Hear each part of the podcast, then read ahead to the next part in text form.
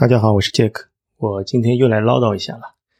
嗯，因为有同学说我平时听播客听的比较多，有没有可以推荐的？然后呢，在平时上下班通勤或者跑步的时候可以听。呃，我想一想，我听播客时间倒不长，但是总时长倒蛮长的，现在已经累积到快四千小时了，仅仅在小宇宙，以至于微信的朋友圈不是会定期推广告吗？居然给我推了助听器的广告，气死人啊！这个是。好，我就把我的收藏夹里的一些播客我罗列了一下，然后会放在 Show Note 里面。如果觉得听很花时间，直接看 Show Note 就可以了。好，呃，前几周去了次敦煌，听了不少关于丝绸之路啊、敦煌啊。玄奘的一些历史，呃，然后想到以前在呃忽左忽右听到过侯杨芳教授介绍的丝绸之路的故事，嗯，觉得蛮有意思的。但我这里没有，不是推荐那一期，我推荐是另外一期，同时也是侯杨芳教授的访谈，是三味真火，它的标题是重走丝绸之路，与玄奘在同一棵树下休息。侯教授呢是花了十年时间走遍了帕米尔高原，然后呢行程超过了三万公里。所以说，他对玄玄奘西西渡取经，还有丝绸之路，都是很有发言权的。后他的一些观点也打破了我们平时历史书上看到的，或者一些宣传上的一些观点。特别是王道士那一段，我觉得很精彩。作为对照组吧，大内密谈以前也是说过玄奘的，他把玄奘形容成叫唐代的战狼，因为他走的路呢太惊悚、太惊险，然后又背着大量的行李，走的这种戈壁，对于体力的要求也是非常高的。所以说，把它把它誉为唐代的战狼。好，介绍下一个播客是也是大内密谈的，他的一千一百一十一期四个一，说啥呢？说的是他的一个嘉宾怎么从小哦学举重学体育，然后呢逐渐成为一名业内有名的造型师，他的经历也是蛮神的。听的也很蛮好玩的，大家可以听听看。好，下一期，下一期呢是空警效应和宛平北路六百号的串台。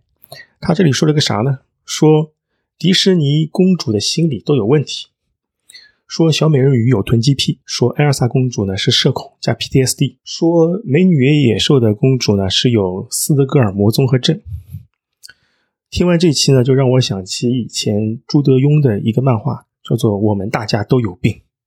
嘿嘿嘿后面一个推荐是也是最新发现的一个宝藏博客，是关于读书的。他的气质呢和文化有限不一样，他喜欢把故事娓娓的道来，很有听故事会的感觉。播客的名字叫做蜜罐吃书，这里推荐的那一期是他的第五十九期，说克里特岛。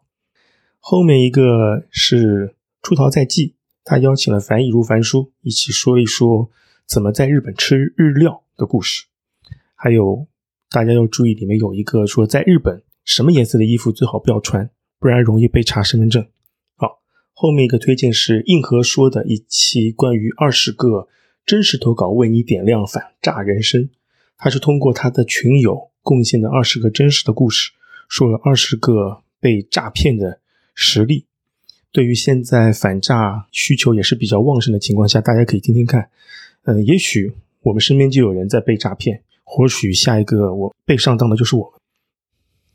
好，后面一篇是偶然误差 FM，他邀请一位机场的安检人员聊了聊《接机七小时》这部片子，也同时说了一下我国的机场安检为什么要这么做，还有飞机上的一些安全的一些 tips 吧，我觉得也是蛮长知识的。好，最后一个推荐的是《仙境之桥》这个播客节目，这个播客节目呢是由几个妈妈在等娃睡着之后呢，进行远程录音，把一些他们喜欢的二次元作品呢，或者是一些呃像类似于《甄嬛传》的一些热播节目，用他们自己的方式再把故事讲一遍，也可以当故事会听。我觉得里面它最硬核的是把《猎人》这部这部长篇巨作用十二期把他的故事从头到尾说了一遍。推荐的话是最近一期《大理寺日志》，还有《十万个冷笑话》。呃，在有时候在旅途上呢，我经常会把他的一些节目拿出来给小朋友听。当然，除一些海龟汤啊，或者是像《甄嬛传》之类的不给小朋友听，其他的二次元的东西也是都能听的。好，今天的介绍就先到这儿。但如果你有什么推荐的播客节目，我希望你你也能留言留到我们下面，我们交换一些听听。好，今天就这样，再见。